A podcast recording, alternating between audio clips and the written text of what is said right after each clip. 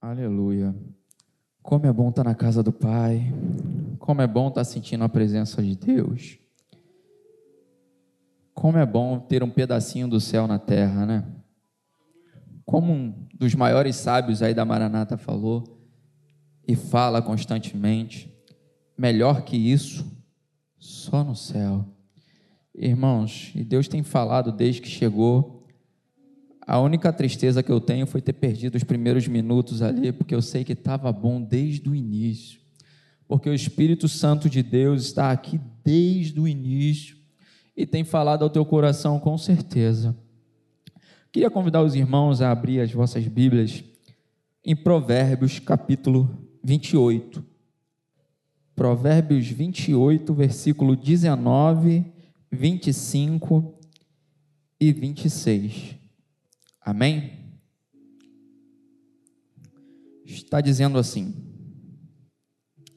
O que lavra a sua terra virá a fartar-se de pão, mas o que segue a ociosos se fartará de pobreza. 25. O altivo de ânimo levantará contendas, mas o que confia no Senhor prosperará. O que confia no seu próprio coração é insensato mas o que anda sabiamente escapará. Amém. Pai querido, Pai Santo, fala aos nossos corações, Santo Deus, como já foi pedido pelo nosso seminarista, Pai, com simplicidade, Pai. O livro de Provérbios tem suas complexidades, mas que o Senhor possa falar, Santo Deus, aos nossos corações, Santo Deus, que o Senhor possa passar para a igreja, Pai, tudo aquilo que o Senhor esquadrinhou em meu coração e já falou comigo, Pai. São essas bênçãos que eu te peço Amém.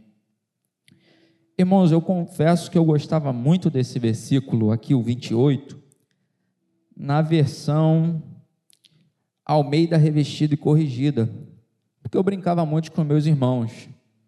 Meus irmãos são tudo fortinho, e nessa versão está aqui: o que confia no Senhor engordará. Então eu falava que eles confiavam muito no Senhor, estava precisando confiar. Mas nessa versão ela está falando: o que confia no Senhor prosperará. O, os provérbios de Salomão, normalmente ele começa falando do bem ou do mal e depois termina falando do mal ou do bem, sempre contravém a primeira da segunda parte. Então, tem várias coisas no livro de Provérbio que vai em contra o tema que o nosso evangelista falou, conselhos práticos de uma vida cristã, uma vida cristã saudável. Mas hoje eu quero falar de confiança e preparação. A parte de confiança ela é bem legal, porque a gente tem que saber dosar, e aí entra a preparação. Porque tem vezes que a gente confia demais e não se prepara, acha que vai chegar. Então o versículo fala ali que os que confiam no Senhor prosperará. Aí depois logo continua: O que confia no seu próprio coração é insensato, mas o que anda sabiamente escapará. Então tem a diferença ali de confiar em Deus, ter sua autoestima, ter seu ego. E na nossa vida, irmãos, nós como seres humanos, nós vivemos uma vida que às vezes a gente pula da autoestima para o ego, para o egocentrismo. E vários provérbios vai falar. Provérbios lá no capítulo 3 vai falar assim: Confia no Senhor de todo o teu coração e não te estribes no teu próprio entendimento. Não seja sábios aos teus próprios olhos. Teme ao Senhor e aparta do mal. Então tem horas que o ser humano ele acaba confiando demais nele, a autoestima já ultrapassou. Eu, particularmente, às vezes eu trabalho com pessoas desse estilo, normalmente não cristãos, graças a Deus, os cristãos são sempre mais pacientes, são sempre mais dedicados. E as pessoas, você não consegue aprender com aquela pessoa porque ela não quer te passar o conhecimento dela, você não consegue conviver ao lado daquela pessoa porque ela só fala bem dela. E é diferente de nós cristãos que temos uma autoestima. Porque nós falamos que conseguimos em nome de quem? De Jesus. É por Deus. Somos mais vencedores por quê? Por aquele que nos amou. Então, nós temos que saber dosar isso, porque se a gente começa a ter autoestima, a gente começa a atrapalhar Deus. Por que atrapalhar Deus? Foi cantado aqui hoje, tão lindamente, que todos glorificarão a Deus. Deus não quer dividir a sua glória com ninguém. Então continue nessa pegada, irmãos. Você pode ser o melhor no que você está fazendo, mas é para Deus. Eu sou o melhor vendedor, eu sou o melhor vendedor porque Deus me deu sabedoria. Eu sou o melhor porteiro porque o Senhor me deu sabedoria e segurança para tomar minhas decisões. Não deixe o seu coração ultrapassar o poder de Deus, a vontade de Deus. E ontem, ontem não, domingo, foi falado aqui sobre Jeremias. Assim diz o Senhor: Maldito o homem que confia no homem e faz carne do seu braço e aparta o seu coração do Senhor, porque, porque será como uma tamangueira no deserto e não verá quando vem o bem. Antes, matará nos lugares secos do deserto da terra salgada. Bendito o homem que confia no Senhor, cuja confiança é o Senhor, porque será como uma árvore plantada junto às águas que estende as suas raízes para o ribeiro e não receia quando vem o calor, mas as suas folhas ficam verde. E no ano da sequidão se afadiga nem deixa de dar fruto. Então, maldito é aquele que confia nos seus próprios braços. E às vezes parece sutil, irmão, mas a gente às vezes faz isso. Eu achava que eu não fazia isso, mas chegou um momento da minha vida que eu dosava o meu aprendizado acadêmico a mim. Eu não me preocupava em orar pela minha faculdade, eu só pedia a Deus para me dar condições de pagar, porque eu achava que era só meu braço, minha dedicação.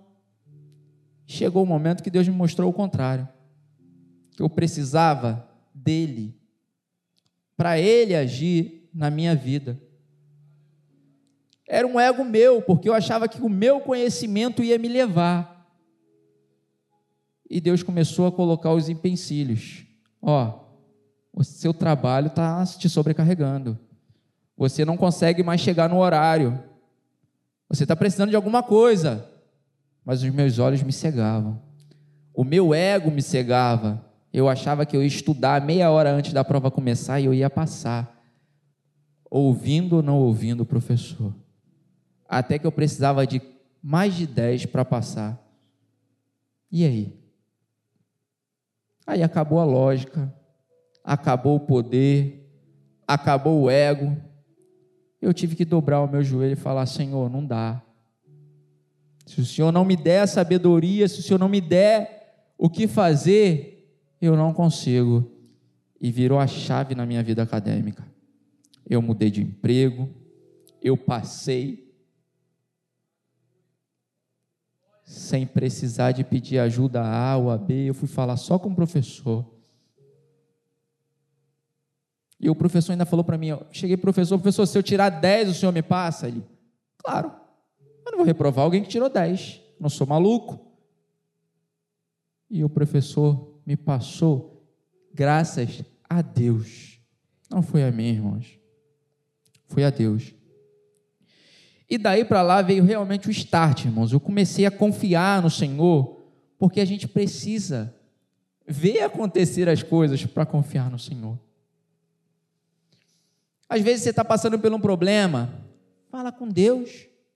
Vem aqui na frente, é um ato de fé, igual foi falado hoje, ó, vem aqui orar pelos enfermos. Deus vai liberar a cura, irmãos. Ele ensinou os médicos dos médicos, ele deu sabedoria, ele pode e vai fazer, mas precisa de confiar em Deus. E a confiança, ela traz alguns benefícios. E dentre todos, o maior dos benefícios é a paz que excede todo entendimento. Filipenses vai falar o quê? Entregue as suas petições a quem? Ao Senhor. E Ele vai resolver.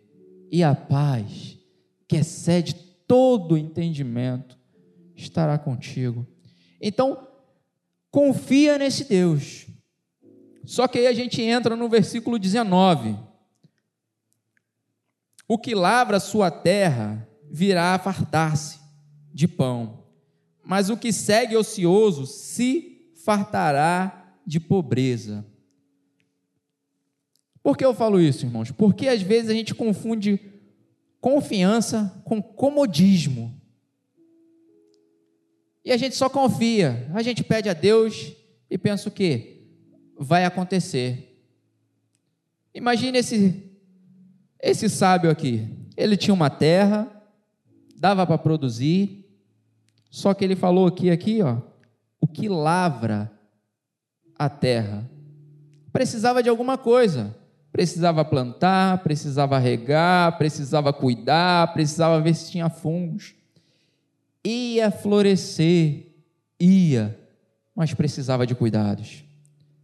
A tua bênção vai chegar? Vai chegar, mas se prepare. Esteja em constante preparação, porque às vezes a tua bênção já até chegou e você não viu. Eu tenho um exemplo vivo na minha vida, irmãos. Eu sempre orei, Senhor, o Senhor tem que me curar. Eu tenho nove graus de miopia eu quero ser curado. Eu tenho oito, nove, eu quero ser curado, eu quero ser curado, eu quero ser curado, eu quero ser curado. Jesus me deu o emprego que eu tenho hoje. O plano de saúde fazia.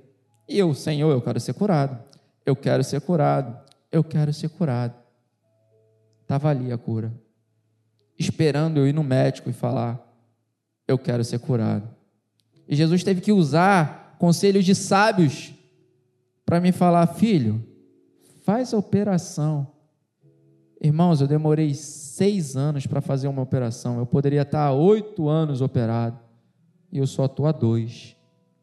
Então eu tenho um exemplo vivo de que Deus faz. Ele vai te mostrar, mas você precisa estar em constante preparação. Quer ver outro exemplo?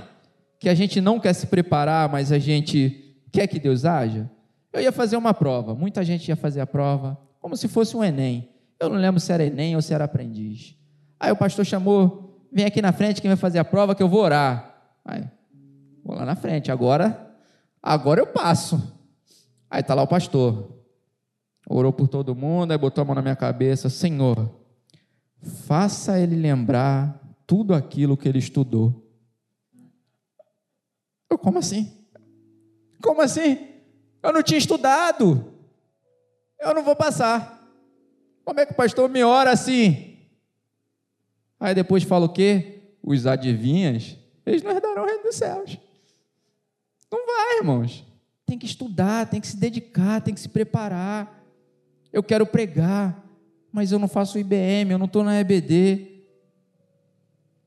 Eu quero trabalhar na portaria, mas eu nem procuro saber quais são os itens de segurança, o que, que eu tenho, como eu tenho que me comportar, o que, que eu tenho que fazer temos que se preparar, porque a bênção às vezes só está esperando você se preparar. E são coisas pequenas, irmãos, que a gente. Pequenas não é pequenas, né? não vamos dizer assim que são coisas pequenas, são coisas grandes que a gente acha que é só Deus que pode fazer, mas a gente pode ser um instrumento de Deus. Quer um exemplo? Eu oro para o meu pai aceitar Jesus desde que eu tinha, sei lá, três, quatro, desde que eu lembro que eu orava, eu oro para meu pai aceitar Jesus e até hoje eu oro. Mas há pouco tempo eu comecei a orar, Senhor, me faça ser exemplo dentro da minha casa, para ele enxergar em mim um cristão que ele não enxerga nos outros. Senhor, bota suas palavras na minha boca quando eu estiver perto dele, para quando ele precisar de uma palavra, eu vou ter essa palavra. É um pai, é um filho, é um amigo. Ora a Deus para Deus te usar, irmãos. Faça igual a Isaías. envia-me a mim. Ele quer fazer, mas ele quer que você aumente sua fé através dessa bênção que você está tanto pedindo. Quer você usar as palavras dele para que ele haja. Então, quando quiserem orar por você, eu estou doente, eu estou com dor de cabeça, eu sei que se eu tomar um remédio, mas o irmão chamou para orar, vem aqui na frente, dê o ato de fé, mostra que você quer, que você acredita, porque isso faz diferença. Deus precisa que nós se preparemos. E a segunda parte, irmãos, ele vai falar assim: Mas o que segue ocioso se fartará de pobreza. E a gente pregou tanto aí sobre a mordomia do tempo. E eu fiquei me perguntando: a gente quer se preparar tanto e a gente tem tanto tempo ocioso que a gente não usa. E esse tempo ocioso vai fazer falta. Essa preparação que você poderia, ou que eu poderia estar usando, vai e pode já estar fazendo falta. Eu conversei com os adolescentes dando essa aula e fiz a pergunta: vocês sabem qual é o melhor horário que vocês funcionam? Se eu me lembro bem, ninguém sabia. Irmãos, procure esse horário. Dedique esse horário para a sua vida espiritual, para a sua vida acadêmica, para os seus planos não adianta só falar, Senhor, eu quero isso, eu quero aquilo. Busque isso, busque aquilo e olhe qual é o melhor horário. Eu funciono bem, ou eu funciono bem ou de manhã ou de madrugada. Então, eu estou no serviço, se tem alguma coisa complicada, eu já boto na agenda de manhã. Qual? De tarde, porque não precisa pensar, é só ouvir. Se tem complexidade, de manhã. Então, veja o seu horário, dedique esse tempo ocioso, que às vezes a gente está no YouTube, que a gente está no Instagram, que a gente está fazendo qualquer outra coisa que não vai agregar em nada na sua vida, seja espiritual, seja acadêmica, seja financeira, seja nos seus planos, seja na sua família. Dedique esse melhor tempo para as coisas que vão te fazer crescer, irmãos. Então, saiba usar esse tempo ocioso. E para concluir, irmãos, nós temos que realmente confiar no Senhor, temos que entregar todas as nossas petições a Ele, e através disso a gente vai ter essa paz que excede todo o entendimento. Mas nós precisamos agir e não se acomodar, não se encostar, não achar que todas as palavras vão ser ditas só pelo pastor Carlos, só pelo seminarista Renato, só pelo evangelista André. Deus quer me usar, Deus quer te usar. E para isso, você tem que sair da sua zona de conforto, do seu comodismo, porque Deus, Ele tem coisas grandes para fazer na sua vida, para a honra e glória do nome dEle. Amém?